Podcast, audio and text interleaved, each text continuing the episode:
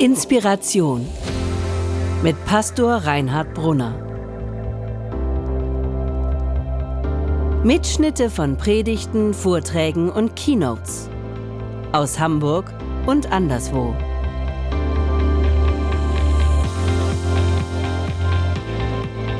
Also unser Thema heute heißt äh, Talita Kum, Weckruf des Glaubens.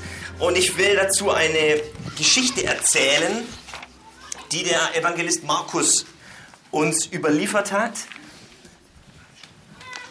Sie steht logischerweise im Markus Evangelium und zwar im Kapitel 5. Und ich will die Geschichte erzählen. Jesus war mit seinen Freunden unterwegs. Zwar im nördlichen Teil des alten Landes Israel in Galiläa hieß dieser, diese Region. Das ist so die Gegend See Genezareth.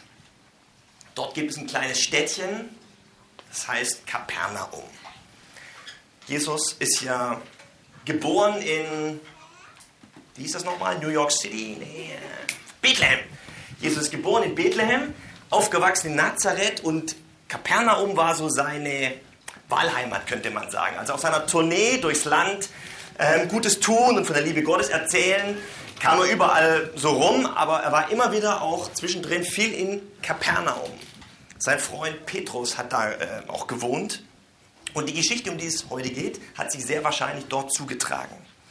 Jedenfalls berichtet das Markus-Evangelium davon, dass Jesus mit seinen Freunden auf der anderen Seite des Sees Genezareth in einer bestimmten Region unterwegs war und danach auf die andere Seite des, ähm, des Sees wieder übersetzte, eben wahrscheinlich in der Gegend von Kapernaum. Und es hat nicht lange gedauert, hat sich eine große Menschenmenge versammelt, wie das oft so war und wie das damals oft so war und wie das heute immer noch so ist. Jesus fasziniert die Menschen bis heute. Ben Becker ist zurzeit unterwegs mit einem Bibelprojekt, er macht Bibellesungen mit Musik und so, glaube ich, ziemlich coole Geschichte. Soweit ich weiß, sind die Vorstellungen alle ausverkauft. Jesus fasziniert und die Bibel fasziniert die Menschen bis heute. Damals im See Genezareth, als sich die Menschenmenge versammelt hat, war es so, dass ein Mann dazu kam. Viele kannten ihn, es war der Synagogenvorsteher, also so der Chefgemeinderat da der örtlichen Synagoge.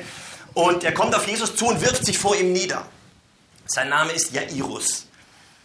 Und Jairus fällt, fällt vor Jesus nieder und sagt, Jesus, mein Töchterchen, mein Töchterchen.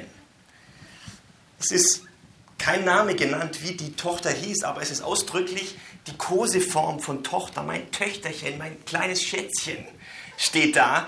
Es ist furchtbar krank. Hilf ihr. Kannst du ihr nicht helfen und sie heilen? Bei Markus heißt das ganz ähm, wörtlich, komm doch und lege ihr die Hände auf, damit sie gerettet wird und am Leben bleibt. Das ist interessant, weil immer wenn in der Bibel von gerettet werden oder von Rettung die Rede ist, dann ist es eine Doppelbedeutung. Es ist einerseits unser, unsere irdische Gesundheit, aber gleichzeitig immer auch unser Seelenheil, also dieses ewige Leben gemeint. Wenn in der Bibel von Rettung die Rede ist, ist immer der ganze Mensch im umfassenden Sinne gemeint. Gesundheit ist was Wichtiges. Und wenn man selber krank ist, vielleicht sogar schwer krank, nicht weiß, wie es weitergeht, ist es schlimm. Aber ich glaube, noch schlimmer ist es, wenn ein Angehöriger da ist, wenn vielleicht sogar ein Kind da ist und man kann nichts machen, nur daneben stehen und das Kind ist krank und man kann nichts verändern. Man fühlt sich furchtbar ohnmächtig. Wie schlimm ist das? Und natürlich taucht da die Frage auf, warum Gott? Warum ist das Leben so, Gott? In der Bibel gibt es keine letzte Antwort nach dem Woher des Bösen und des Leides. Aber die Bibel gibt uns Worte des Lebens, Weckrufe zum Leben, die uns in solchen Situationen, mitten im Leid, in der Hoffnungslosigkeit vielleicht, vielleicht im Angesicht von Not und Sterben, Hoffnung geben. Weckrufe zum Leben. Und um vier solcher Weckrufe zum Leben dreht sich die Geschichte heute. Und die erste, der erste Weckruf, den habe ich schon zumindest angedeutet, der steckt in dem Namen Jairus. In den Bibelgeschichten ist ja immer alles wichtig. Und Namen sind oft Schlüssel, haben oft eine Schlüsselfunktion, die Geschichte nochmal ganz neu zu verstehen. Jairus, das ist die griechische Form vom hebräischen Namen Jair. Und der erste Teil, Ja, ist die Kurzform von hebräischen Gottesnamen, Yahweh. Kann man eigentlich sich einfach merken, also nicht Gott nee, sondern Gott ja. Also immer wenn von ja die Rede ist, in dem Namen ist Gott gemeint. Jesaja zum Beispiel. Und ihr oder Ohr heißt Licht oder auch Augenlicht. Jairus oder Jair heißt also Gott sieht mich. Gott sieht mich. Da ist so eine Menschenmenge am See Genezareth. Jesus ist da und da ist so eine ganze Masse voller Leute. Und man hat das Gefühl, wer nimmt mich jetzt eigentlich wahr? Hier sind so die Church Brunch Leute. Wir leben in einer Riesenstadt und oft haben wir das Gefühl, wer, wer sieht eigentlich mich? Wir kommen hier rein, haben natürlich unser Sonntags Church Brunch Gesicht aufgesetzt, aber wie es innen aussieht, wer kennt mich wirklich? Und oft werden wir übersehen von Gott nicht. Gott sieht mich. Gott sieht dich. Das ist der erste Weckruf zum Leben in dieser Geschichte. Du bist bei Gott nicht vergessen. Du mit deiner Geschichte mit deiner Zukunft und mit deiner Not bist bei Gott nicht vergessen. Jeder kann wie Jairus zu Jesus kommen und beten, Jesus rette mich. Jesus hilf mir. Jesus sieht dich und Jesus kennt dich. Das ist der erste Weckruf des Glaubens in dieser Geschichte. Und der zweite schließt sich direkt an. Als Jairus sagt, komm doch, leg meiner Tochter die Hände auf, damit sie gerettet wird und am Leben bleibt, heißt es hier bei Markus, da ging Jesus mit ihm. Punkt. Das ist ein toller Satz. Nicht irgendwie, Jesus sagt erstmal, ja Moment mal, sag erstmal das Glaubensbekenntnis auswendig auf oder erstmal ein paar Bibelstellen und wann warst du zuletzt zur Kirche? Ja, bei der Kirche, Jairus. Nichts von alledem. Dieser Jairus bittet ihn und Jesus geht mit ihm, Punkt. Keine Diskussion. Jesus geht mit. Jesus drängt sich uns nicht auf, aber wenn wir ihn bitten, dass er mit uns geht, wird er da sein und dabei sein und mitgehen. Du bist nicht allein. Es gibt in der Bibel keine kein Versprechen dafür, dass unser Leben immer glatt läuft, so ohne Probleme und ohne Krankheit und immer so flutscht. Auch dann nicht, wenn wir sehr gläubig sind oder viel gebetet haben. Es stimmt nicht, dass wenn man nur richtig betet und nur richtig glaubt, dass man dann irgendwie keine Probleme hat. Davon ist in der Bibel nicht die Rede. Aber in der Bibel ist davon die Rede, dass Jesus Christus mitgeht. Dass er dabei ist, auch in den schweren Stunden. Und das ist der zweite Weckruf in dieser Geschichte. Jesus geht mit. Jesus geht mit Jairus mit und natürlich keimt bei Jairus Hoffnung auf. Jetzt wird vielleicht alles gut. Unterwegs nur werden sie aufgehalten. Eine Frau, sie ist seit vielen Jahren krank, sucht bei Jesus genauso Hilfe. Und ich kann, also ich kann mich total in Jairus hineinversetzen, der sagt, Mensch, Jesus, jetzt ist doch jede Minute wichtig. Ich bin doch jetzt wichtig. Das ist wie, wie neulich bei Rewe an der Kasse, als ich da einkaufen war, stand ich da so. Ich habe ein bisschen zugegebenermaßen ein bisschen geträumt, aber da kam so eine Omi, die hat sich irgendwie voll an mir vorbeigedrängelt. Und ähm, dachte ich so, ey, ich hab's auch eilig. Jetzt bin ich doch auch wichtig, oder? Jesus sieht aber die Not dieser Frau ganz genauso, wie er die Not von Jairus sieht. Keinem von uns ist Gott egal. Jedenfalls, der Evangelist Markus berichtet davon, dass, Jesus durch, äh, dass die Frau durch die Begegnung mit Jesus gesund wird. Und endlich kann es weitergehen. Da spitzt sich die ganze Situation dramatisch zu.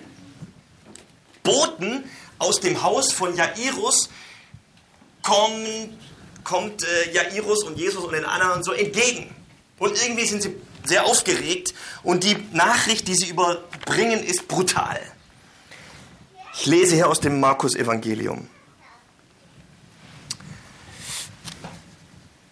Während Jesus noch ging, kamen Boten aus dem Haus des Synagogenvorstehers und sagten zu Jairus, deine Tochter ist gestorben. Du brauchst den Lehrer nicht weiter zu bemühen. Was für eine niederschmetternde Botschaft.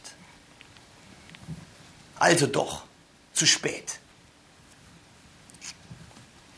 Jetzt hat alles keinen Sinn mehr. So gehofft und so gekämpft. Vielleicht die Behandlungen, die Ärzte, die Medikamente und dann diese Idee Jesus. Der letzte Strohhalm und jetzt Ich glaube, jeder von uns kennt solche Situationen. Da kommt so ein Brief vom Arzt oder vom Amt, vom Arbeitgeber. Wir müssen Ihnen leider mitteilen, das, Pünktchen, Pünktchen, Pünktchen. Und dann kommt irgend so ein Hammer. Und dann kommen die Gedanken. Gedanken des Zweifels und der Entmutigung. Hättest du dich nur anders entschieden? Was hast du jetzt davon, Jairus? Dein Glaube nützt dir jetzt auch nichts mehr. Vergiss es. Das war's. Du bist eben raus. Du hast die Leistung eben nicht gebracht. Du brauchst den Lehrer nicht länger zu bemühen. Jairus, dein Jesus nützt dir jetzt auch nichts mehr. Kennt ihr solche Gedanken? Ich kenne das.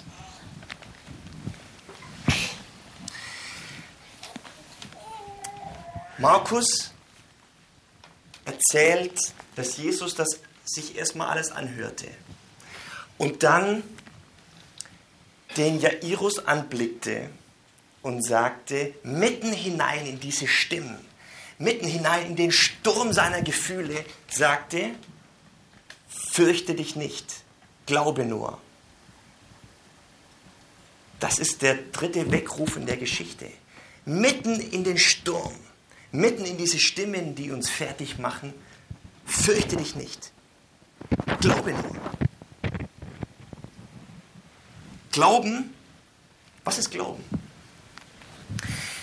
Glauben heißt nicht ein Verdrängen, sich den Tatsachen nicht stellen, irgendwie so ein weltfremdes, religiöses, den, die Augen vor den Tatsachen verschließen, das ganze Ding als Scheintod und so irgendwie gar nicht wahrhaben wollen. Das ist nicht Glauben.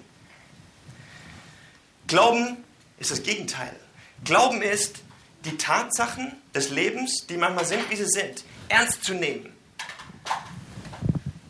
Und gleichzeitig die Wirklichkeit und die Möglichkeiten Gottes auch ernst zu nehmen. Gerade mitten in Not und Tod und Schwierigkeiten die Augen vor diesen Tatsachen nicht zu verschließen, aber gleichzeitig die Tatsache der Wirklichkeit Gottes ganz ernst zu nehmen und darauf zu vertrauen. Das ist Glauben. Glauben heißt also nicht, die Augen zu verschließen und die Dinge zu verdrängen. Glauben heißt auch nicht, Gott mit unseren Gebeten irgendwie festzulegen. Also so und so und so, Gott, hier ist mein Wunschzettel, so muss es jetzt laufen. Nee. Glauben heißt, in den Dingen, wie sie sind, das Vertrauen nicht wegzuwerfen, keine Angst zu haben und auf die Macht und die Möglichkeiten Gottes zu setzen. Das ist Glauben. Gott vertrauen. Fürchte dich nicht. Glaube nur. Hab keine Angst, hab Vertrauen. Alles wird gut. Das ist die Botschaft, das ist der dritte Weckruf in der Geschichte.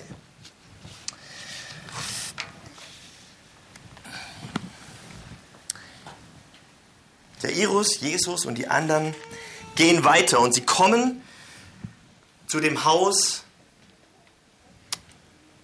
in dem das Mädchen gestorben ist. Und als sie zum Haus des Synagogenvorstehers kamen, sah Jesus schon die aufgeregte Menschen und hörte das laute Klagegeschrei. Er ging ins Haus und sagte, was soll der Lärm? Warum weint ihr? Das Kind ist nicht tot, es schläft nur. Da lachten sie ihn aus.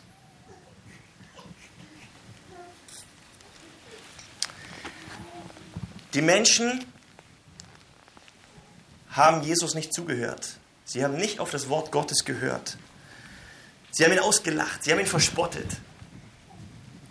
Aber ich bin überzeugt, dass das Mädchen die Stimme Gottes gehört hat. Und dass es darauf ankommt, gerade mitten in allem, in den Dingen, wie sie sind, die Stimme Gottes zu hören. Und bevor ich die Geschichte weiter erzähle, wie das Ding weitergeht, ähm, hat Joanna ein Lied mitgebracht, was, glaube ich, ganz gut an der Stelle passt.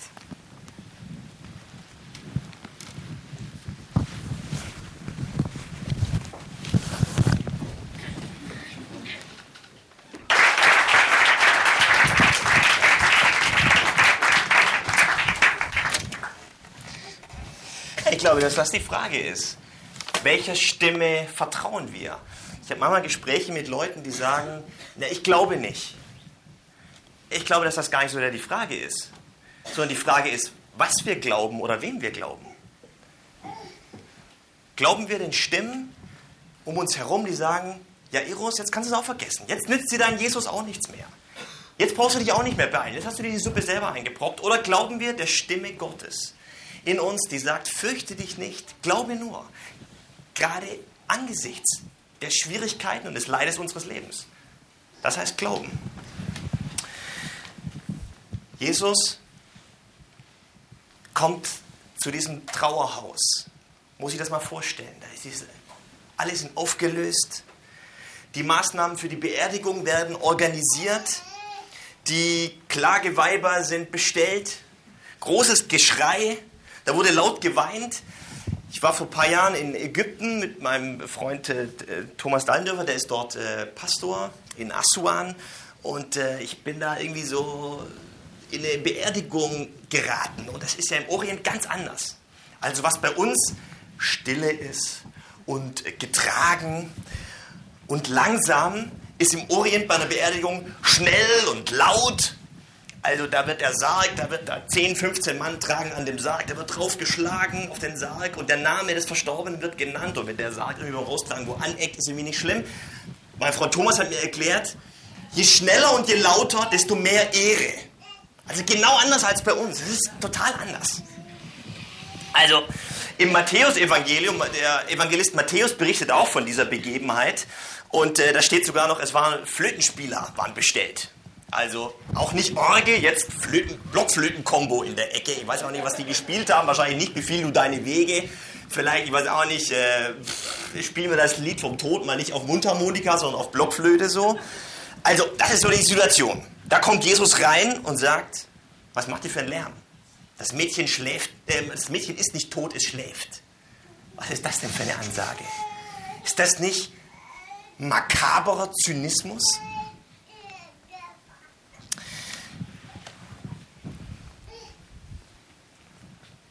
Ich glaube nicht, dass Jesus behaupten wollte, dass das Mädchen nicht tot war. Das Mädchen war tot, physisch tot. Jesus kennt, wie wir auch, die Zeichen des Todes. Es ist nicht besonders schwer festzustellen, ob jemand tot ist oder nicht. Ich hatte mit meinem Schwiegervater da gerade ähm, ein Gespräch, der ist Arzt und arbeitet gerade an seiner zweiten Dissertation äh, im Fach Gerichtsmedizin. Und ähm, er plädiert dafür, dass, äh, oder, oder er hat in, seinen, in seiner Forschung festgestellt, dass keine ordentliche Leichenschau gemacht wird von den Allgemeinärzten. Und er plädiert dafür, dass das ordentlich gemacht wird. Er sagt so im, Medizinstudium, das sind so eineinhalb Vorlesungen über, ähm, über Leichenschau. Dass jemand tot ist, ist auch nicht besonders schwer festzustellen. Das kann jeder, jeder Erstsemester Medizinstudent feststellen. Die Frage ist nur, woran? Er hat also in seiner Forschung so ein, äh, hat er etwas, einen, einen Fall entdeckt, wo ein Mann gestorben war und der Hausarzt war irgendwie da, hat den Tod festgestellt.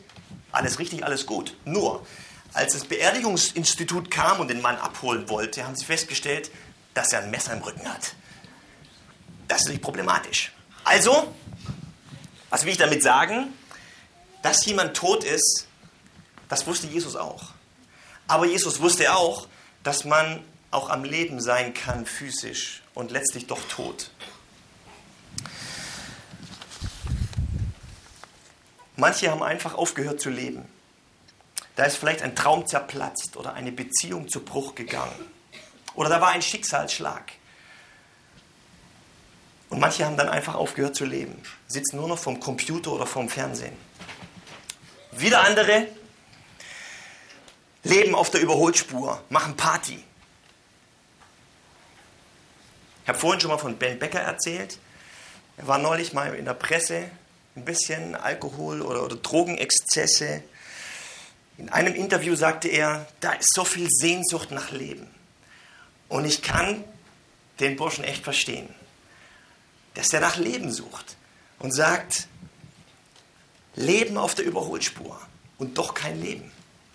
Was ist das? Wenn Jesus sagt, das Mädchen schläft nur, dann ist das auch so eine Doppelbedeutung. Es heißt einerseits entschlafen sein, es heißt aber auch das Leben verschlafen, das Leben aufgeben. So wie wir vorhin gesagt haben, bei dem Retten ist auch das mit dem Schlafen so eine Doppelbedeutung. Retten heißt unser irdisches Leben, aber auch unser ewiges Leben. Ist letztlich egal. In beiden Fällen geht es wirklich um Leben oder Tod. Leben wir unser Leben oder leben wir unser Leben nicht? Und mitten in diese Lebensmüdigkeit hinein spricht Jesus seinen Weckruf. Der vierte Weckruf, Talita Kum. Das ist aramäisch und bedeutet, mein Mädchen, steh auf. Mädchen, junges Mädchen, junge Frau, steh auf und lebe. Das ist der Weckruf des Lebens für dieses Kind, für diese junge Frau. Fang wieder an zu leben, steh auf. Ich will, dass du lebst. Junger Mann, hör auf, dein Leben zu vergammeln. Steh auf, fang an zu leben. Manche haben sich von der Hoffnungslosigkeit und von den Umständen des Lebens so sehr durcheinander bringen lassen, dass sie aufgehört haben zu leben. Zu euch spricht Jesus heute. Fang wieder an zu leben. Steh auf. Junger Mann, junge Frau, junger Mensch, steh auf und lebe. Jetzt bin ich am Schluss und eigentlich schon wieder am Anfang. Christliche Botschaft ist ein Weckruf zum Leben. Jesus Christus hat am Kreuz von Golgatha den Tod besiegt. Jesus ist auferstanden und lebt. Und er sagt, ich lebe. Und ihr, ihr sollt auch leben. Jesus will, dass wir leben. Jetzt und irgendwann danach. Der christliche Glaube ist ein Weckruf zum Leben. Mitten in den Dingen, die manchmal sind, wie sie sind, gilt das Wort Gottes. Jairus, Gott kennt dich und deine Not. Es gilt, Jesus geht mit dir. Es gilt, fürchte dich nicht, glaube nur.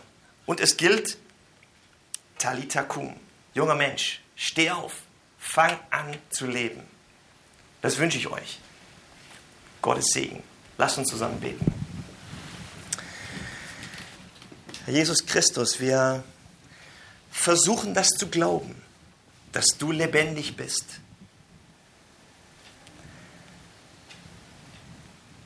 Wir versuchen zu glauben, dass da so viel Leben ist bei uns und bei anderen, wo manche vielleicht nur noch schwarz sehen und tot sehen und sterben sehen und sehen, dass der Ofen aus ist. Hilf uns zu glauben. Hilf uns deinem Wort zu glauben und die Weckrufe des Glaubens zu hören dass sie uns helfen zum Leben. Du bist, Jesus, ein Beispiel, wie man wahrhaft leben kann. Hilf uns, dir nachzufolgen und so zu leben, wie du gelebt hast. Amen. Vielen Dank fürs Zuhören. Wenn du mit Reinhard in Kontakt bleiben willst, folge ihm auf Instagram unter rbpastoring. Weitere Infos auf www.pastoring.de. Gott segne dich.